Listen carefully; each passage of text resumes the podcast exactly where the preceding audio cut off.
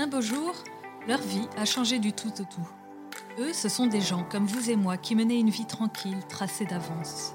Et puis, un beau jour, un grain de sable, un gros pavé, un flot de grâce ou une prise de conscience soudaine a fait dérailler le TGV de leur vie et les a projetés dans un paysage inconnu. Un beau jour, c'est l'histoire d'hommes et de femmes croyants qui ont vécu un changement inattendu. Nous racontent leur arrivée en terre inconnue et comment ils en ont été transformés dans leur vie et dans leur foi. Bonjour, je m'appelle Marie et ces histoires m'émeuvent autant qu'elles m'édifient, alors je vous souhaite d'être touchés comme moi par ces destinées à la fois particulières et universelles. Bienvenue dans la saison 2 d'Un beau jour, un podcast de famille chrétienne. Aujourd'hui, je rencontre Clotilde Noël. Cette maman de 9 enfants, dont 3 porteurs d'un handicap et adoptés, a créé la page Facebook Tombée du nid, devenue véritable communauté d'entraide et de mise en lumière du handicap. J'ai voulu en savoir plus sur son aventure de l'adoption et vous allez voir que cette très belle aventure ne fut pas un long fleuve tranquille. Je remercie beaucoup Clotilde pour son témoignage en vérité. Bonjour Clotilde. Bonjour Marie. Alors pour commencer, est-ce que vous pouvez me présenter l'objet choisi euh, pour euh, représenter un peu symboliquement l'histoire que vous allez me, me raconter? Alors l'objet que j'ai choisi, c'est un magnifique livre qu'une très bonne amie m'a offert, j'ai eu beaucoup de chance, qui s'appelle Mère Teresa de euh, Ragun Mai. Donc en fait, c'est un livre qui est essentiellement tourné sur des magnifiques photos. On aurait envie de tous encadrer euh, pour les mettre euh, sur tous les murs de notre maison. Tellement euh, ces photos sont en fait à elles seules, je trouve, pour ma part, comme une prière. On voit Mère Teresa dans l'action de sa vie. On la voit aussi prier, on la voit auprès de mourants, on la voit regarder des tout petits. Certains qu'on a l'impression qu'ils tiendraient dans, dans sa main, tellement ils sont faibles, petits, maigres. Et à travers ces photos qui sont pourtant en noir et blanc, on sent toute la douceur et surtout toute sa cohérence entre euh, sa foi, sa prière, son action. Donc c'est sincèrement un livre qui me porte énormément. Je l'ai sur ma table basse, j'y retourne souvent quand il me manque un peu de force, parce que ça arrive vraiment euh, souvent aussi. Parce que euh, c'est très simple, il n'y a pas de mots, il n'y a pas de grande floriture, il n'y a pas de... Il n'y a pas de plein de couleurs, c'est la vraie vérité, la simplicité, la pauvreté, mais il y a vraiment une très belle lumière qui, montre de façon indicible une joie très profonde. Euh, une femme d'action qui a mis euh, sa foi euh, en acte vraiment. Et je crois bien que vous êtes une femme aussi d'action parce que voilà, vous avez donc neuf enfants dont trois, les trois petits derniers, les trois petits chouchous, ont été adoptés et chacun avec un handicap différent. Comment est né ce, désir euh, d'adopter euh, des enfants différents avec un handicap alors que vous aviez déjà une belle famille sans, sans particularité? Je sais pas, ça vous est tombé dessus un beau jour ou, euh, bien est-ce que ça a été un- une lente maturation, un désir profond qui, est- qui s'est réalisé petit à petit?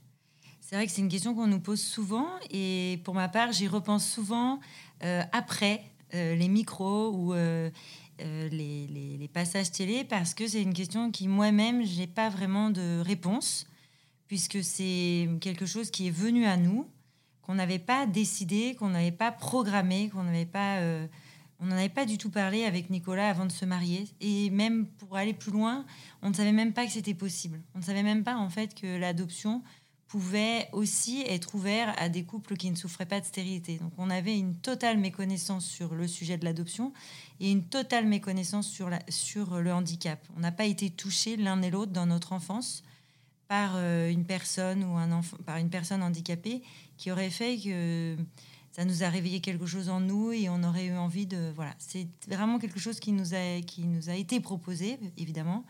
Euh, à l'intérieur de, moi. hein. C'est un réel appel, mais euh, sur un chemin sur lequel on était, euh, on ne connaissait rien. Et puis euh, la dernière fois, c'est intéressant, j'ai eu un passage radio et la personne me disait est-ce que finalement c'est par l'accueil du handicap que vous vous êtes rendu compte de l'appréciation de chaque personne, de la qualité? Et en fait, je pense que c'est l'inverse en fait. C'est peut-être La plus grande chose en commun, je pense, qu'on avait avec Nicolas, mon mari, c'est que tous les deux, finalement, euh, c'est en nous. On a toujours, euh, nous a toujours semblé évident que chacun avait du prix et que tout le monde avait sa place euh, ici. Et la preuve, c'est que Nicolas l'a éprouvé au sein de son travail puisqu'il faisait de la réinsertion. Donc je pense que c'est le regard qu'on portait finalement à l'autre avec un gros A qui a fait que d'arriver sur ce chemin, finalement, c'était pas très compliqué puisque que ce soit un enfant ou un enfant handicapé, ça restait un enfant. Et nous, notre désir de départ, c'était de devenir parents de nouveau, d'aimer cet enfant du plus qu'on pouvait, le rendre euh, le plus heureux. Et donc, euh, qu'il soit euh, adopté, c'est-à-dire issu d'un autre génome, ou qu'il soit porteur d'un handicap, ça, ne posait aucun problème, puisque vraiment l'étincelle de départ, c'était d'aimer. Et comme je le dis dans mon dernier livre, ben, aimer sans limite, aimer en risquant l'infini. Mhm. Mais oui, du coup, quand même, euh, il a bien fallu donc euh, engager cette procédure d'adoption. Et qu'est-ce qui a fait que vous vouliez donc aimer un autre enfant? Pourquoi ne pas avoir eu un autre enfant euh, naturellement? Pourquoi vraiment avoir voulu adopter un, enfant différent? En fait, à la naissance de Marin, on a vraiment compris que notre parentalité, ça s'est fait par petit à petit, mais on a compris assez vite que notre parentalité nous appelait au-delà de notre génome. Alors, comme je vous dis, c'est quelque chose qui nous a perturbés puisqu'on ne savait même pas si c'était possible. On ne connaissait pas, euh, on n'avait jamais rencontré de famille qui était passée par ce chemin-là. Et puis, euh, mais ça nous a paru évident de se dire, euh, eh bien, si notre désir d'aimer aujourd'hui, il est réel, on, était tous les deux tout à fait prêts à être de nouveaux parents. Il y a eu, voilà, ce désir qui est allé un peu plus en profondeur, je pense, dans notre cœur. Et on s'est dit, et si pourquoi finalement nous ne deviendrions pas les parents d'un enfant qui existe déjà et qui attend une famille? Alors vous racontez dans vos ouvrages, notamment votre livre Tomber du nid, qu'il a fallu euh, batailler et convaincre euh, l'administration euh, qui ne comprenait pas ce projet un petit peu dingue. Mais enfin, vous avez eu, obtenu un premier agrément, puis adopté donc Marie en 2013, si je ne me trompe pas, puis un deuxième agrément pour adopter Marie Garance en 2016 un troisième agrément pour accueillir Frédéric Moïse en 2017, je crois. 2019. Alors, je voudrais savoir comment s'est créé l'attachement euh, avec euh, ces, enfants adoptés.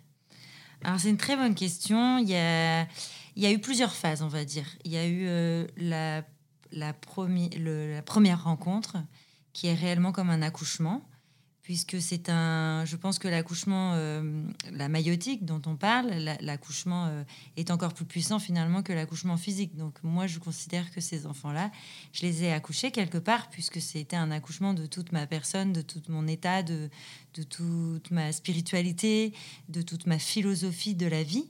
Et pour Nicolas, ça a été la même chose. Il le dit avec beaucoup d'humour euh, et avec beaucoup de, avec à chaque fois beaucoup d'émotions de dire que pour lui, la première fois qu'il a eu Marie dans les bras, ça lui a fait exactement la même émotion que les autres fois où il avait eu la chance d'être là euh, en salle d'accouchement. En rigolant, il dit la seule différence, c'est qu'elle était déjà toute prête, elle, avait déjà, elle était toute propre et elle était déjà habillée. Mais euh, pour lui, c'est senti père exactement de la même façon.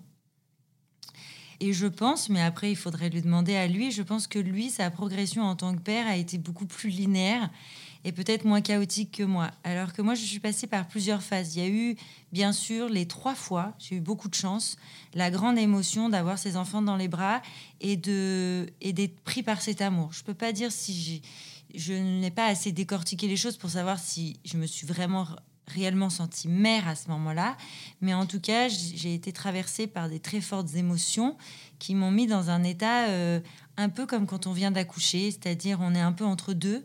J'imaginais que cet état que j'avais eu pour mes six autres enfants était dû au fait à la chute hormonale, aux, lourds accouchements que j'avais eu aussi la chance d'avoir, qui avaient duré plusieurs heures, voire plusieurs jours. Et en fait, je me suis retrouvée euh, dans cette même état, un peu un écartèlement entre deux mondes. Euh, je l'ai vécu, cet écartèlement, évidemment, ce choc la trouille quand même aussi, contrairement aux, autres enfants qu'on me mettait euh, sur le ventre et que j'allaitais immédiatement. Il y avait quand même quelque chose de, très euh, animal, maternel qui se mettait en place. Et là, évidemment, la peur aussi de pouvoir avoir un enfant qui nous rejette.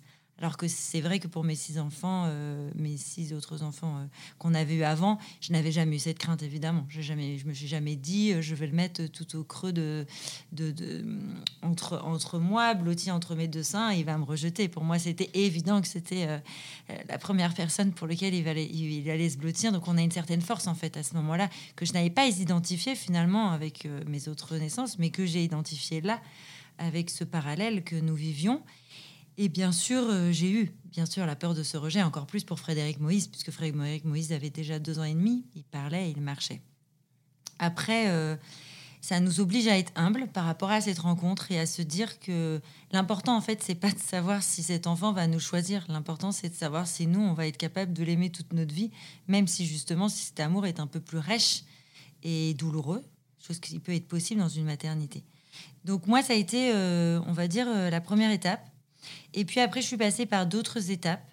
Euh, j'en parle beaucoup de l'étape avec Marie Garance, puisqu'il y a eu. Euh, Marie Garance, il y a eu, ça a été fulgurant la première rencontre, puisque on savait qu'elle était lourdement polyhandicapée et que ses limites en soi, même si j'aime pas trop dire ça, étaient limitées dans la communication. Et en fait, la première fois que hum, on l'a posée dans mes bras, elle a explosé de rire. Et pour moi, il était évident, elle avait déjà 16 mois, qu'elle me reconnaissait depuis euh, euh, qu'elle nous attendait, qu'elle nous reconnaissait que c'était nous et qu'elle m'avait choisi. Donc elle m'a fait quand même une, une, sacrée, un sacré accueil que Marie aussi euh, m'avait fait et que Frédéric Moïse aussi avait fait. Après, Marie Garance, il y a eu l'étape un peu de sidération, de se dire waouh, au-delà de cet amour qui arrive, est-ce qu'on va être capable physiquement de pousser ce fauteuil roulant, moralement de porter cet enfant qui nous amènera peut-être à la mort beaucoup plus rapidement qu'on imagine et qu'on et surtout qu'on n'imagine pas, parce que quand on est parent, on se dit toujours que nos enfants nous survivront. Donc, pas forcément quelque chose qu'on appréhende. Donc il y a eu cette phase de sidération, mais l'amour, euh, elle était encore petite, elle était euh, délicieuse, elle était, euh, c'était un enfant, on pouvait la choyer, elle était ravissante, elle était aimable, au tous les sens du terme. Donc cette phase de sidération a été plutôt un combat spirituel, mais il n'y a pas eu de rejet d'elle. Euh, je savais euh, euh, bêtement quand je pleurais, je me disais de toute façon c'est foutu, ça sert à rien de pleurer. Elle a déjà ébranlé mon cœur dès la première seconde où je l'ai vue, donc c'est foutu. Maintenant, je suis en bas de la montagne, il va falloir la monter. Frédéric, y a eu ces premiers instants qui ont été exceptionnels. Je vais les redire avec beaucoup d'émotion parce que c'était encore très jeune. ce temps-là, je veux dire, est encore récent. Frédéric, euh, ça a été donc une rencontre totalement différente puisqu'il parlait comme un livre ouvert à deux ans et demi, il marchait. Il est arrivé, il nous a appelés par papa et maman. Ça a été quelque chose de beau et à la fois douloureux aussi de réaliser que Marie Garance, qui était sa grande sœur, ne nous appelait pas. Euh, elle nous appelait différemment, mais elle disait pas papa et maman et elle le dirait jamais. C'est voilà, ça nous a fait prendre conscience aussi euh, de son handicap un, peu plus fortement parce qu'elle devenait grande sœur, mais elle devenait grande sœur en étant euh, euh, euh, avec aucune autonomie. C'était quand même étrange aussi la place qu'elle allait occuper, mais qu'elle occupe aujourd'hui très bien. On n'aura pas forcément le temps de tout voir, mais ça, c'est une place, c'est magnifique aussi la façon dont Marie Garance est grande sœur, puisqu'elle l'est vraiment et elle occupe cette place-là. Donc Frédéric nous a dit, papa, maman, nous a pris la main de tous les deux et nous a dit, ça y est, vous êtes arrivés, on y va. Ça a été incroyable et à la fois, c'était pas des mots comme ça qu'on lui avait dit, les assistantes sociales nous ont dit on l'avait préparé. C'est pour ça qu'il dit ça. Mais nous, on a bien vu que ça avait une empreinte particulière et qu'il lui mettait son cœur quand il disait ça. Il, a, ce qui est assez étonnant, c'est qu'en décryptant les choses avec Nicolas, Marie a spécialement fait la fête, par exemple, à Nicolas, chose que j'ai beaucoup appréciée puisque c'est quand même moi qui, entre guillemets, avait un petit peu tiré euh, Nicolas sur ce, mhm. sur ce chemin, même si je ne l'avais pas vraiment tiré. Je, on dire, je lui avais plutôt tendu la main et il avait répondu immédiatement. Mais euh, donc j'étais ravie que Marie lui fasse la fête. Pour moi, c'était une belle récompense qu'il ait acceptée par amour pour moi de, de, faire ce beau chemin euh, de parentalité. Marie Garance euh, nous a fait bien sûr la fête à tous les deux. Je pense qu'il y avait eu, il y a eu quelque chose de particulier avec moi cette fois-ci. Et Frédéric, ce qui était incroyable, c'est que c'était les deux. Ah. Et quand on a voulu, moi je pensais qu'il allait avoir évidemment une attirance plus forte pour son papa. Et quand il a, on a voulu faire des photos, on lui a demandé est-ce qu'on peut faire des photos pour tes frères et sœurs? Parce que à l'issue de la première rencontre, on ne part pas comme ça avec l'enfant. Donc, les frères et sœurs n'allaient pas le rencontrer tout de suite. Et c'était très beau parce qu'il il a voulu absolument se mettre entre nous deux. Ah. Moi, j'ai Nicolas a voulu le prendre sur ses genoux et tout. Il nous a mis tous les deux et il s'est mis entre nous deux. J'ai trouvé que c'était magnifique et c'était assez incroyable et c'était vraiment, c'était vraiment beau. Après, Frédéric, on est passé par d'autres phases. Donc, c'est ce que je disais. Je pense que Nicolas, ça a été très linéaire. Mm. Sa parentalité, à mon avis, s'est déclenchée immédiatement quand il a vu Frédéric et n'a pas été euh, prise de séisme. Pour moi, ça a été euh, beaucoup plus difficile. Ça a été l'épreuve du feu, on va dire. Mm. Et j'ai même eu peur de me dire est-ce que je l'aimerais au même titre que j'aime les autres? Justement, je voulais effectivement vous demander euh, comment ça se passe effectivement l'attachement du côté du, côté euh, enfant adoptif. Au, vu des posts que vous, vous publiez euh, sur votre page Tombée du nid, j'ai l'impression qu'il avait de la colère en lui, des, choses à, réparer. Et, donc, donc comment, comment vous avez fait et, comment ça se crée du coup un attachement comment ça s'est passé? Alors Frédéric Moïse, en effet, on a, on a, on a éprouvé, quoi. moi je suis passée par l'épreuve du feu, parce qu'on est, on est passé par d'autres phases, bien sûr, que nos autres petites filles qui étaient... Euh, euh, Marie Garance était dans une, dans une joie, on va dire, et une, une, une paix complète. Donc euh, clairement, c'est simple, hein. c'est souvent ce qu'on dit. D'ailleurs, on n'a pas beaucoup de mérite puisque c'est très simple d'aimer Marie Garance. Marie était mal, on a signé une décharge parce que ils se sont posé la question peu de temps euh, de, nous, de, nous enlever ce dossier. En fait, euh, elle n'était pratiquement pas adoptable tellement elle était dans un gros état de mal en fait. Mais euh, non, non, non, non, non, non. psychiquement, elle se renfermait totalement et donc il n'arrivait même pas à savoir quel était son degré d'atteinte. Il pensait qu'elle avait un degré d'atteinte très, très, très, très haut au niveau de sa trisomie à tel point que c'était factuel puisque son encéphalogramme était identique jour et nuit. Donc c'est quelque chose d'effrayant en fait. Donc pour nous non, mais on a signé une décharge. Aujourd'hui quand on la voit c'est plutôt effrayant dans l'autre sens du terme. On se dit qu'il faut vraiment relire les écrits et voir que c'était quelque chose de factuel pour le croire. Parce que même nous quelquefois on se dit mais non, on a du mal comprendre ou on a dû extrapoler. Mais euh, nous par contre elle nous a réservé immédiatement euh, elle nous laissait pas ce visage-là. En fait, c'est intéressant parce que quand on a revu des médecins plus, longtemps après, il y en a qui ont pleuré en revoyant Marie en nous disant on ne pouvait pas vous le dire à l'époque, mais quand elle nous regardait, c'était impressionnant euh, le vide qu'elle avait dans les yeux et la souffrance. Mais nous, elle nous, elle nous partageait pas du tout ça. Alors que Frédéric, oui, il nous a vraiment bien partagé sa souffrance, mais il fallait qu'il la dépose. C'est un petit garçon qui, pendant deux ans et demi, n'a absolument pas pleuré. Ah Donc c'était un petit guerrier, mais un guerrier à deux ans et demi, vous imaginez bien, euh, euh, c'est pas du tout sa place. Hmm. Et donc il a fallu rééquilibrer euh, euh, toute sa phase émotionnelle, mais en même temps avec un handicap, avec un enfant qui est nourri par gastrostomie, qui clairement au fond de lui-même n'avait pas forcément envie de vivre puisque sa gastrostomie aujourd'hui aujourd'hui il mange par la bouche mais à l'époque c'est de l'anorexie en fait qu'il a fait c'était un enfant qui non, non seulement était nourri par gastrostomie, donc ça on connaissait par Marie-Garance, mais c'était complètement différent parce qu'il pouvait s'arracher sa gastrostomie.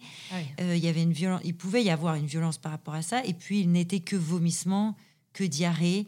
Donc euh, pour vous donner un tout petit exemple, euh, moi le matin j'étais réveillée par les odeurs. Ah donc ça a vraiment été l'épreuve du feu. C'est quelque chose de beaucoup moins douillet que euh, un petit enfant comme Marie que vous adoptez qui a six mois et qui ressemblait à un petit bébé de deux mois, ça reste un bébé. Frédéric était extrêmement mignon, adorable et attachant, mais extrêmement rêche aussi, puisqu'il nous, il nous testait sans nous tester, puisqu'il nous répétait sans cesse qu'on l'avait sauvé, qu'on était venu le chercher, qu'on l'aimait. Donc il nous a réservé quand même des belles, euh, euh, des belles consolations, et heureusement, parce que je ne sais pas si on aurait tenu, mais euh, il y a eu la peur quand même de savoir si j'allais dépasser tout ça, que j'allais m'attacher à lui, et j'allais pas seulement, moi je ne voulais pas me positionner en tant que nounou ou apporteuse de soins. Euh, je voulais que cette magie de l'amour opère et ça c'était euh, c'est pas quelque pas quelque chose qu'on maîtrise donc euh, je ne savais pas si ça allait se faire mais aujourd'hui je suis ravie de me dire que oui ça a totalement opéré avec grande joie je me dis qu'aujourd'hui il fait partie de mes enfants il y en a pas plus un ou moins ou un autre auquel je suis plus ou moins attachée, ça y est, on va dire, il résonne de mes tripes, c'est-à-dire euh, j'ai peur pour lui, il me manque quand je suis pas avec lui, j'ai la joie de le retrouver, euh, j'ai euh, ces fourmillements internes qu'on a viscéralement en fait de de le regarder évoluer, de le voir me faire un câlin, de me redire encore hier, mais tu sais que toi, je t'adore, je t'adore, mais je dis mais moi, il me dit mais bien sûr toi, tu es ma chérie d'amour et donc voilà, cette joie immense d'entendre ça et de, de, me dire oui, c'est mon fils à part entière. Euh, il est passé euh, par mes entrailles, par mon cœur, euh, par la souffrance différent, différemment. Ça n'a pas été la souffrance physique d'un accouchement, mais ça a été la souffrance psychique, morale, qui fait que l'amour s'enracine et, et devient... extrêmement fort parce que l'amour peut être chaviré par plein de choses de la vie. Alors je me dis, ça a été dur, mais on a posé, euh, on a sacrément posé euh, nos, nos, fondations. Et comment vous avez fait justement pour traverser cette euh, épreuve du feu? Parce que du coup, il y avait donc c'est ce petit enfant qui était mal, il a fallu l'accompagner lui. À côté de ça, il y avait les, les, les, autres et les, les, deux filles qui ont chacune leurs leur besoins et puis les, les, enfants qui vont bien mais qu'il ne faut pas oublier. Enfin, comment concrètement vous avez fait euh, pour, euh, pour traverser ça? Alors concrètement, déjà, euh, j'ai pas fait la fière parce que j'ai été mal. J'ai j'ai vraiment euh, j'ai été au sol, j'ai été à terre, mais physiquement, hein, ça m'est arrivé de, me retrouver à terre. J'ai aussi des beaux épisodes avec Frédéric où il m'a vu aussi euh, ramasser ses vomis et pleurer avec lui. Il m'a vu, euh, c'est à ce moment-là, la première fois qu'il m'a dit, tu sais, toi, je t'aime. ça a été un cri du cœur quand il m'a vu ramasser. J'ai appris justement grâce à Mère Teresa que finalement, tout était prière et finalement, en ramassant ses vomis, ben, je pouvais en faire une prière, en euh, branchant sa gastrostomie, en me levant le matin, où il y avait des jours clairement où j'étais sur le bord de mon lit et je me disais, j'y arriverai pas. Ces odeurs-là n'étaient pas encore euh, les miennes. Parce que c'est vrai qu'un enfant qui est tout petit, qui sort de votre ventre, ben, finalement, ces odeurs sont les vôtres. Et, et puis, ça y va, on y va doucement. Il a une heure, deux heures, quelques jours. Là, on avait un enfant de deux ans et demi avec une lourde histoire qu'on ne connaît pas tout de son histoire. Euh, donc on y a été euh, un petit peu par un petit peu, euh, petit à petit par petit à petit, comme je raconte aussi dans mon premier livre avec Marie, sans faire les fiers, en apprenant ce qu'est la vraie humilité. Après c'est amusant parce que la dernière fois il y a un prêtre qui est venu manger à la maison, il connaissait rien de tout ça. Et il me dit au détour d'une discussion, il n'y a pas de vraie humilité sans vraie humiliation. Mmh. Et je me suis dit, oula, mais que c'est juste en fait. Euh, moi, j'ai un tempérament où il est bon. Je passe par l'épreuve du feu, et il est bon. Donc j'avais mes bottes et mes gants, en gros, hein, c'est un peu ça, et j'étais dans la fosse. Mais je pense que j'ai jamais autant réfléchi. J'ai jamais euh, autant essayé euh, de me dire aujourd'hui il me faut quoi pour me relever, aujourd'hui il me faut quoi pour avancer? J'avais la chance d'avoir bien sûr Nicolas, donc c'est sûr que notre force de couple, quand vous dites comment j'ai fait, il y a eu déjà, il y a eu déjà l'acceptation, il y a eu déjà ça, ça a été euh, évidemment euh, ma plus grande force. Mais euh, il fallait pas que je me cache derrière. Je me suis bien vite rendu compte que j'aurais pu être assez maligne et me dire, parce que Nicolas a une force assez incroyable, lui, ça le dérangeait pas du tout, toutes ces odeurs. Et il me disait souvent le matin, est-ce que tu veux que j'y aille? Voilà, après, il a mm. aussi un travail qui l'occupe beaucoup. Et, l'adoption, malheureusement, il n'y a pas de... Vous adoptez l'enfant le lendemain à 6 h du matin, voire 5 h, il est déjà debout, il est parti au travail. Donc je me suis quand même retrouvée très seule. Mais il le fallait de toute façon parce que euh, il faut pas se cacher non plus éternellement derrière le couple. On a beau être deux, on est aussi seul. On a passé euh, à travers euh, nos propres sentiments, nos propres forces, nos propres faiblesses. Donc il y avait certains matins où il me disait si tu veux je le fais, ça me dérange pas. Et j'ai eu heureusement la grâce de me dire qu'il ne fallait pas en fait que je me cache derrière lui. J'ai des enfants aussi qui sont très courageux. Alors bien sûr, je, je, je les aurais pas laisser euh, ramasser euh, les vomis et changer les couches, mais ils auraient pu régulièrement, parce qu'en plus de tout ça, euh, Frédéric était suractif, donc c'était des très grosses angoisses pour le protéger, parce qu'il y avait un feu, il courait dedans, il y avait un escalier, il se jetait dedans, il y avait un puits, vous pouvez imaginer, au bout de deux Mm. secondes, qu'il aurait été dedans, et une piscine. Donc c'était aussi des grandes angoisses qui fait que je ne dormais pas beaucoup, moi qui ai besoin de beaucoup de sommeil. Et puis euh, des terreurs nocturnes qu'il avait, des hurlements la nuit, il se tapait la tête contre le mur, enfin beaucoup de choses qui m'ont éprouvé euh, dans mon sommeil, dans ma force physique et dans ma force psychique. Mm. Et quand on a moins de force physique, on a moins de force psychique. Donc c'était un peu un cercle vicieux. Et en plus, il ne pouvait pas se passer de moi, même s'il était avec Nicolas. Hmm.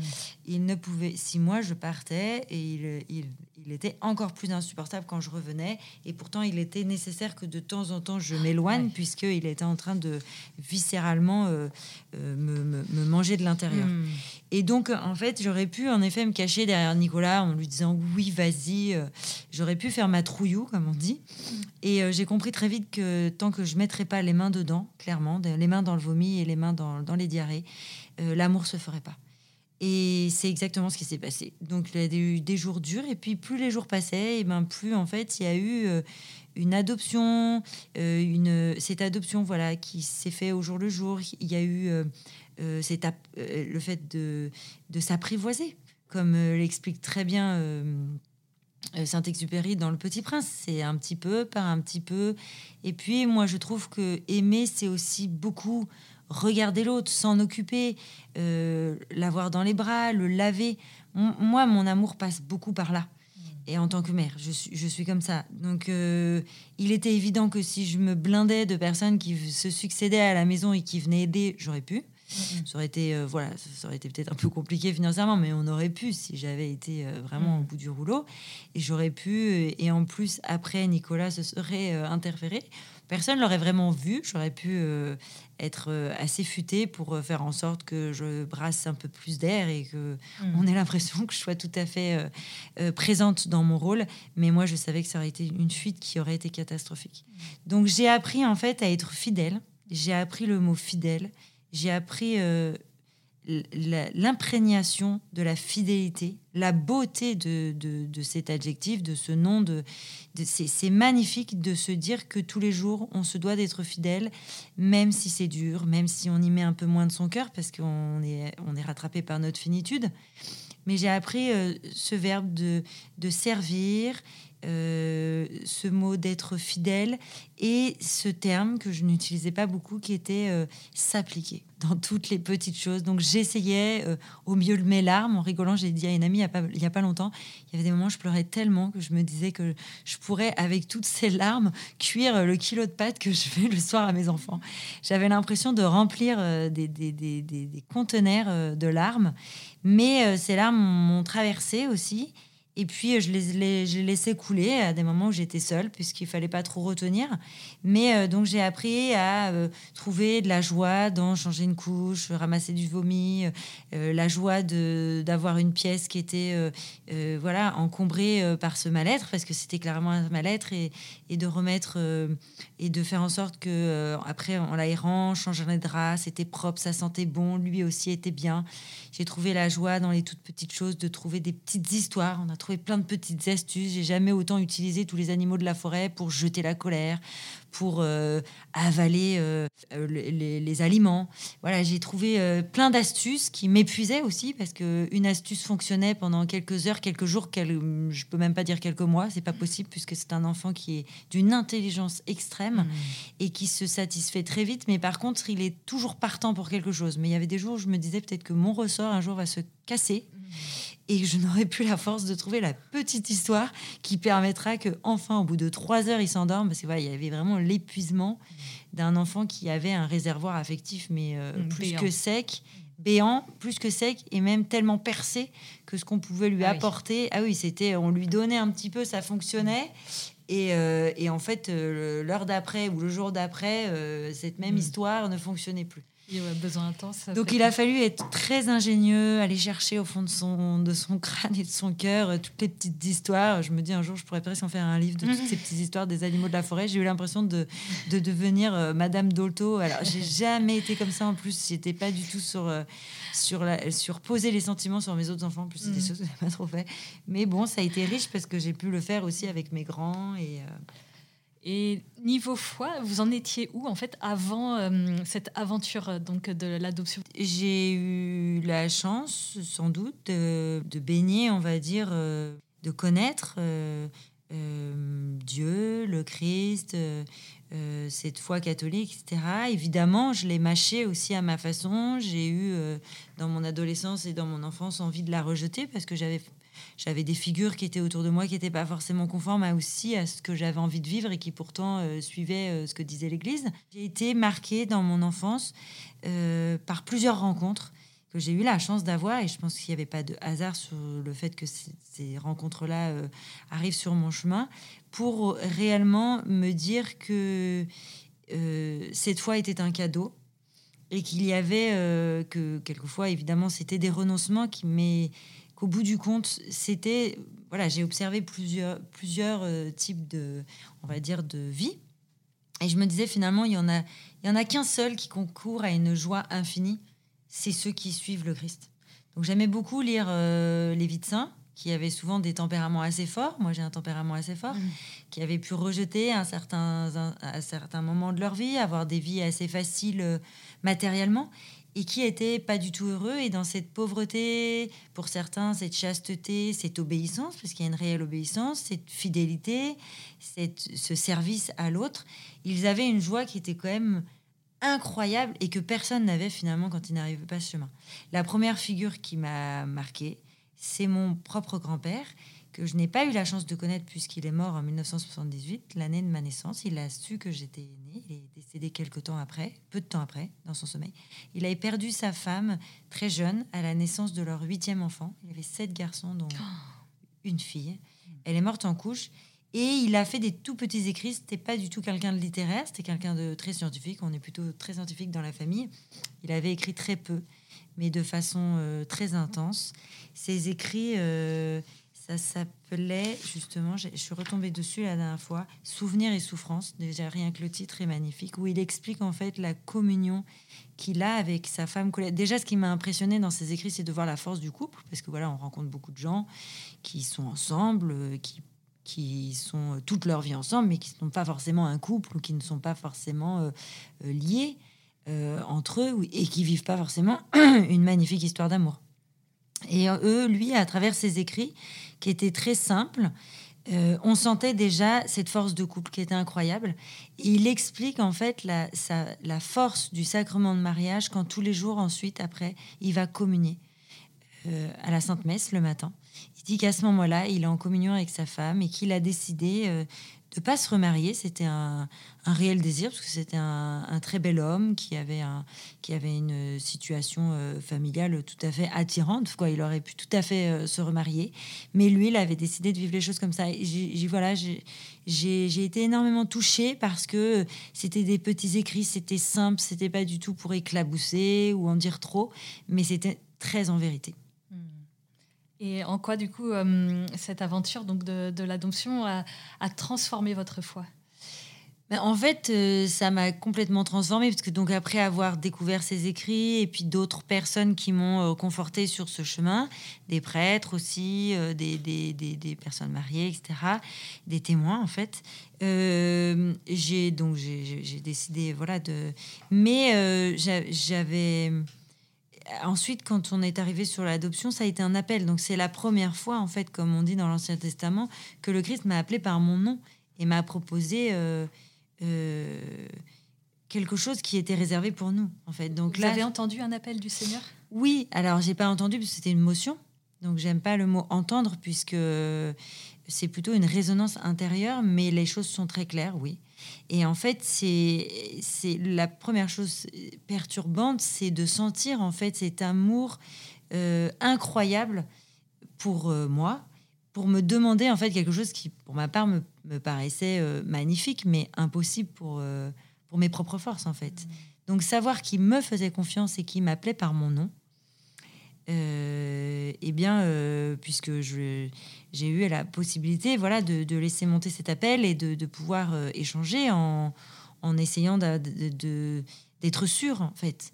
Et à chaque fois, c'était avec tellement de, on va dire, de, de confiance, d'amour et de simplicité, et aussi une très forte liberté, en fait. C'est une proposition, en fait. Hmm. C'est une proposition de voilà, veux-tu ou pas, et ton oui t'appartient finalement.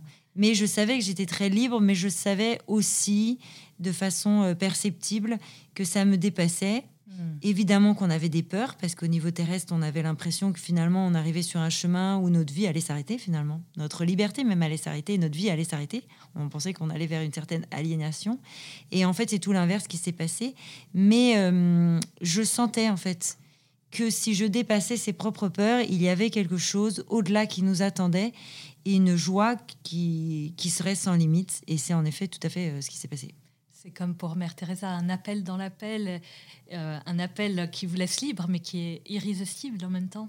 C'est exactement ça, en fait. C'est un appel qui laisse totalement libre, puisque sinon, ça ne serait pas un vrai appel. Sinon, ça serait euh, euh, quelque chose de pas du tout équilibré, puisque ça pourrait être du chantage ou chose que ce soit. C'est absolument pas du tout comme ça que ça fonctionne, évidemment. C'est une réelle liberté, mais c'est un appel, en fait, à être heureux. Souvent, on croit que plus on se rapproche du Christ, on va être appelé à souffrir. Mais on oublie que dans cette souffrance, il y a la croix glorieuse. Et en fait, c'est un appel à être heureux. Alors nous, au niveau terrestre, puisque notre intelligence, elle n'est pas aboutie, on est, euh, on est, très, euh, on est très limité. On pense que, oh là là, c'est 100 mètres encore et s'en rajouter. Et puis, euh, finalement, on est bien dans notre petit confort. comme je disais en rigolant, ça va, on a déjà six enfants, on va à la messe le dimanche, on donne notre bol un peu de temps en temps, on essaye de regarder un peu l'autre, parce que ça suffit pas. On, voilà, est-ce que c'est bien? Mais en fait, c'était le début du grand voyage, en fait, vers l'autre. Euh, c'est l'acceptation de tout lâcher, d'être en confiance. Et c'est ça la vraie liberté. Euh, et, quand on a dépassé ça, et eh ben, on peut que encourager chaque personne à pouvoir le faire, ce passage, parce que c'est le vrai passage dans la vie, je pense. Et c'est ce vrai passage ensuite qui nous amènera vers, euh, vers la mort et ensuite vers la vie éternelle. Mm. Effectivement, cette aventure a, a, eu un impact un peu sur votre ce qu'on pourrait appeler votre mission dans le monde, euh, parce que euh, vous êtes devenu un petit peu la, famille de référence pour les familles handicapées grâce à la création euh, de cette page Tombée du nid, devenue véritable communauté d'entraide et de mise en lumière du, handicap. vous étiez faite pour ça, en fait, créer des, ponts entre des parents qui, qui sont touchés par le handicap, entre les parents eux-mêmes et puis entre les parents et la société. vous considérez que ça vous correspond que c'était un peu votre c'est un peu votre mission en fait? Alors j'aime pas trop le terme euh, mission parce que je me sens pas euh, du tout euh, je, non je me sens pas du tout je ne relève pas d'une mission voilà. Je pense que je suis appelée à vivre bien ce que j'ai à vivre et, mais par contre, euh, je reviens sur ce que vous dites qui est vraiment intéressant en disant vous étiez faite pour ça, c'est ça la force de l'appel en fait. La force de l'appel, c'est ça qui est magnifique, c'est que c'est vraiment euh, le costard taillé sur mesure sur vous. Et c'est pour ça qu'il y a beaucoup de personnes souvent qui sont angoissées euh, par ce qu'on fait et surtout en fait, il ne faut aucune projection. La projection n'est pas possible puisque ce qui nous a été demandé nous a été demandé à nous puisque nous sommes faits pour ça, pas parce que nous sommes plus forts que les autres, puisque un autre appel qui a été donné à une autre personne est impossible pour nous à faire. Et en fait, c'est ça qui est le plus important à énoncer, c'est qu'il n'y a pas de comparaison possible, de jalousie ou d'appréciation de plus ou de moins. Chacun est appelé euh, dans sa nature à faire ce pourquoi il a été créé. Et c'est ça la richesse de notre société, c'est qu'on est tous appelés à des choses différentes. Et heureusement, parce que sinon ça serait lassant et puis, si on était tous appelés en effet à la même chose, on pourrait se permettre de se comparer. Donc, en fait, nous, on n'a aucun mérite. Il est vraiment évident qu'on n'a aucun mérite. Et je le dis en vérité, et j'aime que les gens euh, le croient.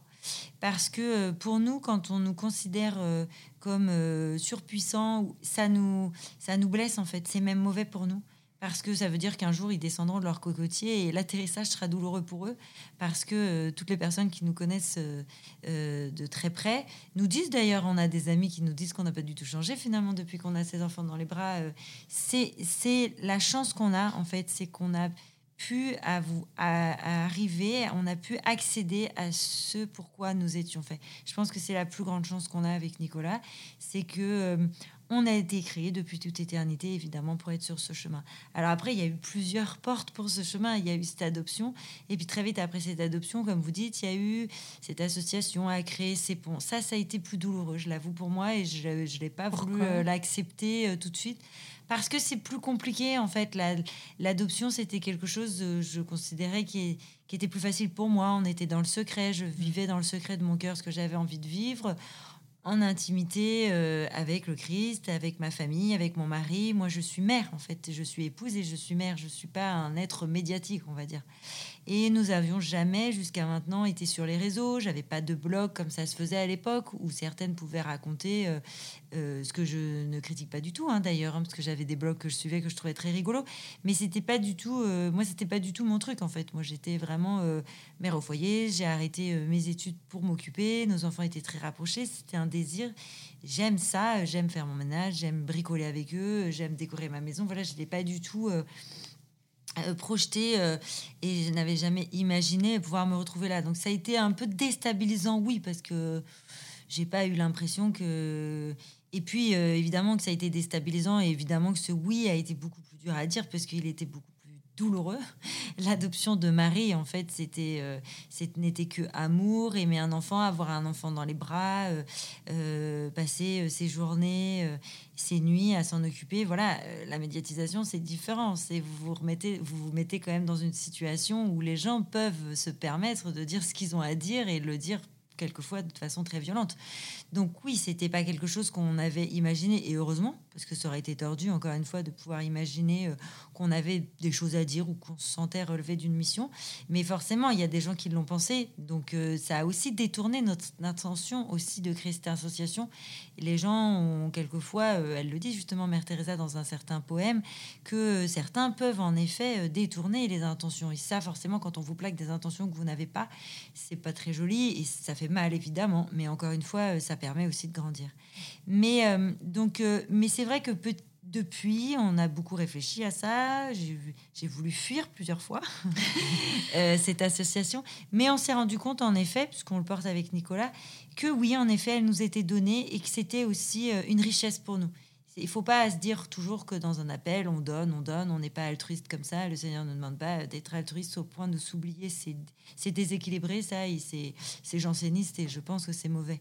Mais euh, je m'y suis retrouvée aussi, puisque j'ai fait des rencontres absolument incroyables. Et puis on s'est évidemment on s'est retrouvés parce que je ne vous en parle pas de toutes les immenses amitiés euh, qu'on a euh, en Suisse. Euh, j'ai en tête là une merveilleuse Jeanne, j'ai en tête une merveilleuse Élodie qui habite Nantes, qui a adopté. Enfin, je peux pas tous les dire tellement il y en a, mais évidemment qu'aujourd'hui notre vie elle est là, nos amitiés, nos rencontres, nos, ancrages.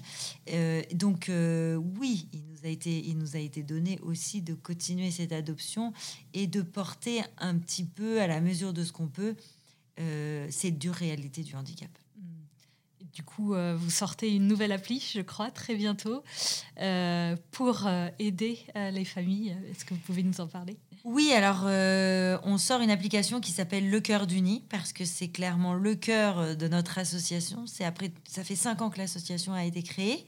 Ça a été un fourmillement de questions, de réflexions. Qu'est-ce qu'on en fait de toute cette immense communauté qui s'est mise, de toutes ces familles qui sont incroyables, qui ont leur histoire? Qui sont porte-parole de leur euh, regard qu'ils ont posé et qu'ils ont vécu sur le handicap. Donc on avait besoin, et puis de toutes leurs problématiques aussi qu'ils nous donnent. Et nous-mêmes, hein, on le dit, euh, toutes les problématiques qu'on a rencontrées avec euh, nos trois handicaps différents, parce qu'on est comme tout le monde, on galère, et on a du mal quelquefois à trouver des choses adaptées pour chacun. Et donc on a voulu créer cette application qui va permettre de créer du lien pour sortir de l'isolement toutes, ces, toutes ces familles qui ont un enfant porteur de handicap et, et, aussi aider toutes les familles qui se mettent en route pour les adopter parce qu'on a de plus en plus de familles qui se mettent en route et ah ça c'est notre grande joie. On a ah des faire part partout euh, chez nous. C'est génial parce que ces familles sont adorables, viennent à nous, euh, nous tiennent au courant, ah, nous envoient des photos quand ils ont l'enfant dans les bras et c'est toute adoption. Il n'y a pas que des enfants euh, trisomiques et ça pour nous, ben, c'est sûr que euh, ça pour nous, c'est une consolation. C'est magnifique. C'est mmh. euh, magnifique. Et on en a rencontré. On a rencontré euh, certaines familles. On a, rencontré, on a eu la chance d'avoir ces enfants dans les bras. Et on sait qu'il y a plein de familles qui se mettent en route. Donc on voudrait qu'elles se mettent en lien avec d'autres familles qui sont passées par là. Et cette application permettra d'avoir une vraie aide concrète, locale, de terrain. on voudrait ratisser toute la France. Donc on a besoin de l'aide de tout le monde par des dons, par euh, de l'implication, par euh, le fait, euh, comme vous aujourd'hui, Marie, de nous permettre de, de, relayer ça par les médias. C'est vraiment un bien commun, c'est vraiment une application qui lève les forces de tout le monde à son niveau, puisqu'en fait, il faut arrêter de se dire que le handicap, c'est pas nous. le handicap, c'est tout le monde. Le handicap, c'est dans la société.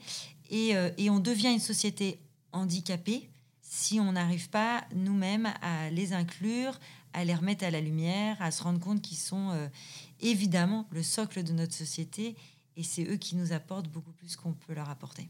Ah, génial. Et la question qu'on se pose, euh, c'est est-ce que vous allez adopter un ou d'autres enfants? L'amour est totalement fou, donc euh, fille de la, de la sagesse du monde, est-ce que vous allez continuer cette Aventure folle. alors, euh, je m'attendais pas du tout à cette question, mais euh, en fait, euh, aujourd'hui, je ne dis plus jamais jamais, hmm. parce que après Marie, on ne pensait pas du tout, du tout avoir dans les bras Marie Garance et encore moins Frédéric Moïse. Ah, Donc, on, on, Aujourd'hui, clairement, je ne sais pas si on a la force et la possibilité, mais euh, mm. en fait, euh, c'est aujourd'hui. Et on a appris aussi à se dire que le aujourd'hui n'est pas, pas forcément référent à ce qui va se passer demain ou après-demain. Il est évident que euh, on a basculé dans un autre monde. Il est évident aussi que nous, nos enfants portent à 100% ces projets. Mm. Notre aîné va avoir 20 ans dans un mois c'est nos aînés qui nous ont demandé d'adopter Frédéric Moïse. Donc, ah je ne vous cache pas que eux réclament euh, à tue-tête et aimeraient euh, se dire que Frédéric euh, Moïse n'est pas le dernier. Nous, on ne sait pas. On laisse la vie nous dire ce qu'elle a à nous dire. On laisse l'appel souffler s'il y en a un autre. Après il y a plein de sortes de fécondité, on a compris, soit par l'association, soit par l'accueil de gens, soit pour aider des familles, soit pour encore avoir un enfant dans un autre pas. On ne sait pas, parce qu'en fait, on ne sait même pas, nous, euh, on ne se connaît pas assez, en fait, même pour savoir si on est capable de quoi. Ce que je sais, c'est que on est tous les deux, on n'a pas du tout un point. ça, c'est peut-être aujourd'hui euh, Frédéric Moïse le dernier, mais nous, on ne s'est pas dit dans notre tête, c'est obligatoirement le point final. Je sais que Nicolas est tout à fait ouvert aussi à cette possibilité. On laissera la vie dire, et c'est vrai que voilà, je redis ce que j'ai dit au début. Maintenant, je dirai plus jamais, jamais, parce que euh, la vie nous a totalement dépassé, et, c'est ce qu'on aime aussi, c'est de se dire que finalement, euh, euh, avec Nicolas, on se le dit, et là, on se le disait ce week-end, on est choqué aussi par cette vie qui s'est invitée chez nous. C'est vraiment le terme. Et c'est beau aussi de se dire que finalement, bah, on n'a pas tout maîtrisé. On n'avait pas pris un papier, un crayon quand on était fiancés en se disant voilà, tant, tant, tant d'enfants, tant de chambres dans notre maison. Euh, euh, alors, c'est vrai qu'aujourd'hui, matériellement, on est prêt à ça parce qu'on a acheté un bus de 17 places. Nicolas a passé son permis D. Donc c'est vrai qu'on a une, maison euh, euh, équipée, on, a, euh, on a appris à gérer dans notre quotidien un fauteuil roulant, une gastrostomie, tout, tout, tout, ce que ça implique, ces trois handicaps. Mm. Nos enfants, nos aînés vont très bien, mm. même si voilà, ils ont, ils, on, a, on, a, beaucoup de temps aussi à passer avec eux. Mais on passe sur une, une, autre vitesse parce que nos, nos quatre grands sont très rapprochés, ils sont pile en quatre ans. Donc ils sont encore tous à la maison. Hmm. Mais euh, dans très peu de temps, ils seront plus là. Donc on ne sait pas. Euh, voilà, hmm. euh, il n'y a, y a, pas très longtemps, avec des amis, on a confondé une école pour permettre à ces enfants d'être scolarisés. Donc on, laisse la vie euh, nous dire euh, ce qu'elle a à nous dire. Euh, pour moi, la vie, c'est comme un jeu de piste, en fait, à nous de, soulever un peu les petits cailloux par-ci, par-là, pour voir un peu les messages qui nous sont inscrits, qui, nous sont, qui, sont écrits et qui sont inscrits pour nous. Mm. Donc, moi, je, reste dans cette dynamique-là, et c'est vrai que Nicolas l'est aussi, en se disant, ben, on reste les yeux écarquillés et un petit peu nos antennes en alerte. moi, mon travail aujourd'hui, c'est plutôt de trouver des points de ressources aussi bien dans ma spiritualité, dans mon équilibrage total, pour que mes antennes soient bien aiguisées pour savoir ce qui est bon pour, euh, pour notre famille, pour nous, pour notre couple, pour notre parentalité. C'est quoi ces euh, points de ressources? Mes points de ressources Oui. à moi Alors, mes points de ressources, essentiellement, d'abord, c'est mon couple. Ouais. Donc, on arrive, euh, là, on, vient, on revient de, de deux jours euh, tous les deux. Donc, on arrive régulièrement. euh, alors, après, on a des imprévus en permanence, soit le Covid, soit une hospitalisation. Là, on a un de nos enfants qui est hospitalisé. euh, Ah, et c'est pas, ça fait pas partie des, des trois, donc forcément. hein, il y en a, il y a toujours des choses. Donc, mais au milieu de, de tous ces agendas qu'on tricote et qu'on détricote, on Hmm. arrive quand même à essayer de le faire une fois par mois. Alors, quelquefois, ça saute. Ah, mais c'est pas mal. oui, on essaie de Avec faire une neuf fois par enfants, mois. On part, on fait des choses très simples. On part, on, on part pas loin. Là, on Hmm. est parti à Montfort-la-Maurie, donc en fait, c'est très proche. Mais en Il fait, mieux, euh, oui. Parce qu'on Hmm. sait qu'on peut avoir une urgence à hmm. n'importe quel moment euh, Ouais. pour euh, Marie-Garance ou même pour les autres. Hmm. Donc on ne se sentirait pas libre. On part pas longtemps. Par contre, c'est quelque chose qu'on avait euh, décidé pour le coup euh, depuis qu'on était mariés. Parce qu'on voyait quand même pas mal de gens autour de nous qui étaient mariés depuis longtemps et qui s'essoufflaient un peu dans, dans leur dans, dans, dans le leur partage, on va dire, et dans le, le regard qu'ils posaient l'un sur l'autre. Et donc, on s'était, il y avait des prêtres qui nous avaient dit euh, très justement, et je les en remercie, qu'il fallait euh, s'échapper un peu euh, tous les ans. Donc, on avait réussi à le faire. On a eu la chance de beaucoup voyager, de partir un petit peu plus longtemps. Donc, ces voyages, finalement, on les a faits. Donc, ça, c'est mon premier point d'ancrage. C'est le sport. Tous les deux, on est très accrochés au sport. Et puis, et ce sport, je le développe aussi dans le sens où ça fait, ça prend, ça prend, ça prend vraiment sens pour moi parce que euh, quand j'ai fait un seul semi-marathon, mais pour Marie-Garance, c'était pour euh, la vie, c'était pour la recherche, pour, euh, pour la Fondation Le Jeune. Et pendant que je courais, j'ai beaucoup pleuré aussi, euh, en me disant, euh, eh bien, si moi j'ai la chance d'être en bonne santé, si j'ai deux jambes, deux bras, c'est pour courir pour les autres. J'ai senti que pendant ce, euh, ce- ces deux heures de course, il y avait un sens euh, réellement de se dire, si on est en bonne santé, ben, qu'on décuple nos facultés pour ceux qui n'ont pas la santé et qu'on puisse comme ça se compenser euh, l'un et l'autre. Donc il y a le sport, euh, il y a mes amis. Mhm. ça, oui, j'ai des sacrés amis où euh, on peut parler euh, de plein de choses, de, de rigoler. Euh, J'ai des balades en forêt, j'ai pas mal d'amis qui se reconnaîtront. Et puis bien sûr, j'ai- mes prières, ma, ma foi. Et puis mon grand point de, d'ancrage et de ressources, c'est euh, c'est ma grotte aussi. Votre grotte. C'est- C'est-à-dire euh, d'être dans la solitude, d'être seule aussi. J'ai la chance d'avoir Avec neuf enfants? Oui, oui, oui. J'arrive à avoir des petits moments. Alors, euh, bon, pour le moment, j'ai beaucoup, beaucoup d'enfants à la maison parce que nos enfants qui sont en études supérieures, ils sont en visio, mais ils peuvent être euh, dans leur chambre. Mais c'est-à-dire que j'ai beaucoup de moments de silence et ça, je les ai toujours eus. C'est comme ça aussi que j'ai entendu euh, cet appel que j'ai entendu euh, tout ça. Donc j'ai besoin d'avoir euh, des moments euh, où euh, je suis seule dans le silence, même si euh, c'est pour faire du ménage ou pour plier du linge, etc. Mais en fait, j'en ai réellement besoin pour laisser aussi monter mes émotions, euh, essayer de penser à chacun de mes enfants. Vous voyez, vous dites au revoir à vos enfants le matin, puis en étant dans ce silence, vous vous rendez compte qu'il y en a un. La façon dont on vous a dit au revoir, il était peut-être un peu enfermé, donc il serait temps peut-être que cette année-là, en fait, ça, ça bascule toujours, que cette année-là, on mette peut-être un peu plus le poids du corps euh, sur euh, l'énergie qu'on pouvait lui apporter à lui. Donc, trouver des petites astuces en se disant, euh, bah, pour son anniversaire, pourquoi pas faire ça, faire quelque chose de plus folklore, passer un temps précieux avec lui, avec Nicolas ou seul. Ou...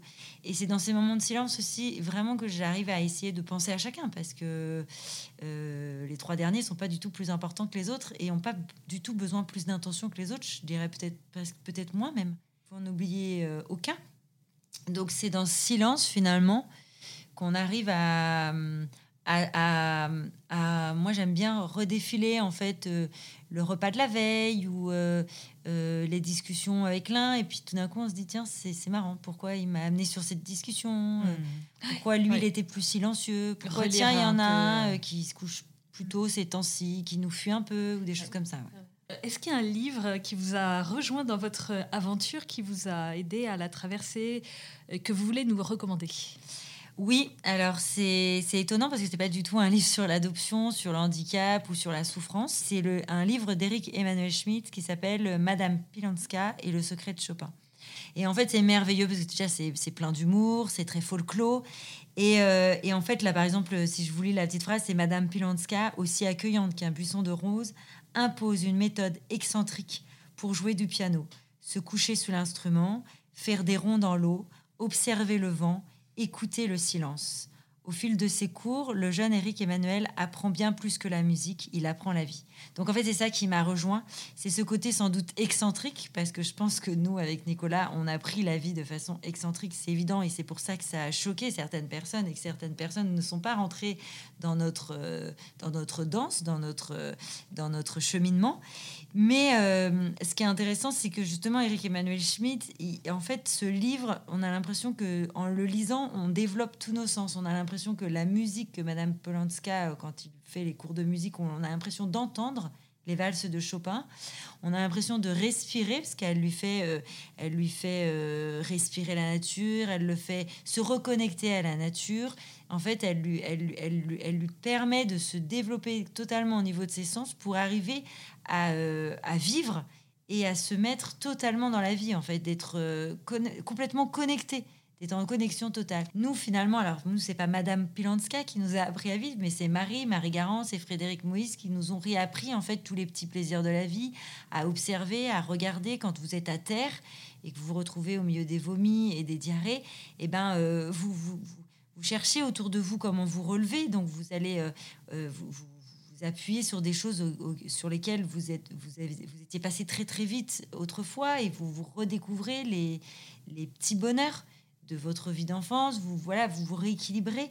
Et donc c'est évidemment en fait le fait de faire corps avec la vie et le fait d'être euh, d'être en d'être à l'unisson avec euh, ce qu'on vit spirituellement. je, reviens aussi sur ce que je vous disais sur, euh, sur le livre de Mère Teresa, sur le fait d'être en permanence comme une prière, c'est-à-dire aussi bien quand on prie que quand on épluche les légumes, que quand on fait le ménage, que quand on change les couches, que quand on ramasse les vomis, que quand on fait les soins médicaux pour nos enfants. Et eh bien en fait, on est à l'unisson dans cette vie. Alors on ne dit pas qu'on n'a pas des difficultés et qu'il n'y a pas des souffrances, mais on est incarné, on est dedans, et donc les choses sont possibles en fait. Euh, et, donc voilà, ce livre a été pour moi une révélation parce que euh, d'une autre façon, ce que moi j'avais, parce que lui il a un don d'écriture euh, incroyable, il est, c'est un, énorme artiste, ce que j'avais du mal à, faire percevoir cette joie indicible qu'on a, c'est ces bonheurs merveilleux qu'on a pour les autres, c'est être derrière un fauteuil roulant, ou brancher une gastrostomie, ou ramasser les vomis, c'est quelque chose d'atroce. C'est difficile d'amener les gens sur cette joie et sur cette appréciation de la vie. Et donc j'ai eu l'impression qu'il était en train de me dire euh, ce que je n'arrivais pas à dire avec énormément d'humour et de poésie. ça, c'est souvent le, génie des livres et des ah écrivains, c'est de mettre en mots euh, ce qu'on ressent et tout d'un coup, on, le voit écrit. C'est Extraordinaire.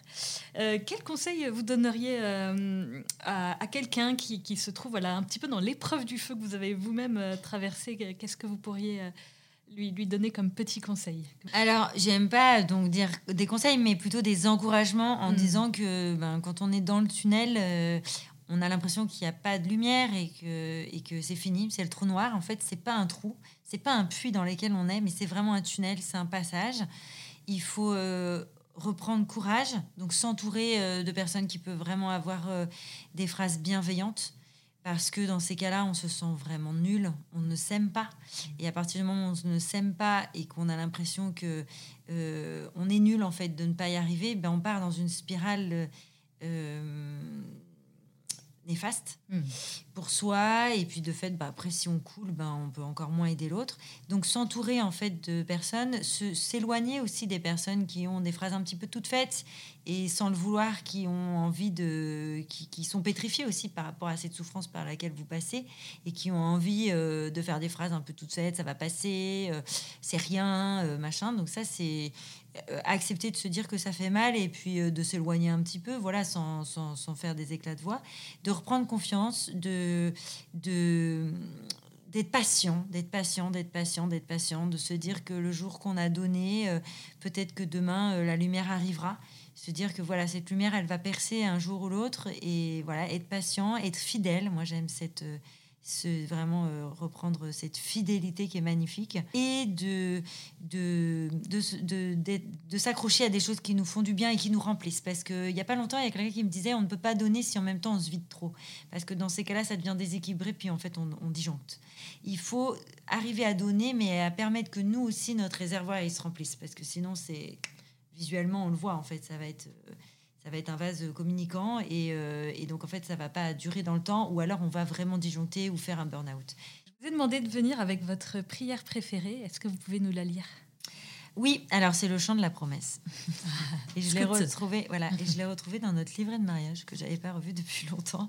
Et c'est le chant aussi qu'on a rechanté au baptême de Frédéric Moïse. Donc c'est c'est quelque chose déjà qui nous touchait avec Nicolas euh, depuis le début. Alors pour le coup, euh, elle a traversé nos années de mariage et elle fait euh, pour le coup j'ai l'impression que je fais encore plus corps euh, euh, à toutes ces phrases. Donc le chant de la promesse, comme je vous disais, déjà c'est quelque chose qui me touche, c'est la promesse. Devant tout, je m'engage sur mon honneur et je te fais hommage de moi, Seigneur. Je veux t'aimer sans cesse, de plus en plus. Protège ma promesse, Seigneur Jésus. Je jure de te suivre en fier chrétien, et tout entier je livre mon cœur au tien. Fidèle à ma patrie, je le serai. Tous les jours de ma vie, je servirai. Je suis de tes apôtres, et chaque jour, je veux aider les autres pour ton amour. Ta règle a sur nous-mêmes un droit sacré. Je suis faible, tu m'aimes, je maintiendrai. C'est vrai que c'est magnifique. Et pour terminer, si vous aviez le Seigneur en face de vous, si vous aviez Jésus euh, voilà, face à vous, qu'est-ce que vous lui diriez vis-à-vis de, de votre aventure ah, Je lui dirais euh, merci d'abord. Euh, forcément, ça me fait pleurer, parce que de pouvoir imaginer ça, euh, je lui dirais déjà merci d'avoir eu autant de patience, d'avoir autant cru en moi, parce que je me sentais, et je me sens encore si faible par rapport au trésor qu'il nous a mis dans les mains. Donc merci ben, de nous avoir offert cet appel. Nous, on est encore très choqués en fait de, que c'est c'est pu être réservé pour nous. On a l'impression d'avoir eu la meilleure part. On est très choqués, euh, vraiment particulièrement euh, d'avoir Marie-Garance, parce que ça a été un miracle de miracle de miracle. Donc merci de, de, voilà, de nous avoir fait confiance, d'avoir eu cette patience, de nous avoir attendu, d'avoir eu autant d'humour aussi. Parce que qu'est-ce qu'on a eu euh, qu'est-ce qu'on a eu de phase euh, des, personnes qui sont venues à nous et en fait on savait très bien que c'était vraiment mais un humour de là-haut. Donc ça on a aimé aussi parce que dans les difficultés dans cette appréciation douloureuse du handicap il a fallu beaucoup d'humour parce que sinon on s'est dit que ça allait tellement nous faire souffrir qu'on allait devenir un peu mystico-dingo chose qu'on n'avait aucune envie. Et donc il y a eu beaucoup beaucoup beaucoup euh, d'amour d'amour et d'humour. Et donc voilà ça sera ça serait un grand merci euh, et, voilà, et la joie, tout simplement, euh, je crois que je, parlerai peu, mais je me collerai dans ses bras pour me ressourcer euh, de son amour. Eh bien, merci beaucoup, Clotilde, pour ce beau témoignage. Bah, merci à vous, Marie, de m'avoir invitée. Merci de nous avoir écoutés. J'étais très contente de recevoir Clotilde et cette conversation m'a beaucoup enrichie. Et vous, qu'en avez-vous pensé? N'hésitez pas à me faire un retour sur le groupe du podcast, sur la page Facebook de Famille Chrétienne ou sur le compte Instagram les-du-bas podcast au pluriel-du-bas FC. D'ailleurs, n'hésitez pas à vous y connecter régulièrement, vous y trouverez les références des ouvrages cités dans l'épisode, la photo de l'objet apporté et d'autres surprises. Si vous avez envie de poser une question à Clotilde, postez-la en commentaire de ses réseaux sociaux. Et puis si cet épisode vous a plu, n'hésitez pas à le partager à vos amis, surtout ceux qui traversent une phase difficile. Qui sait, cela les aidera peut-être. Enfin, ceux qui nous écoutent via iTunes ou Apple Podcast, si vous pouviez mettre une note de 5 étoiles, cela permettrait au podcast de remonter dans les recommandations et de le faire connaître à plus de monde. Un grand merci et à bientôt.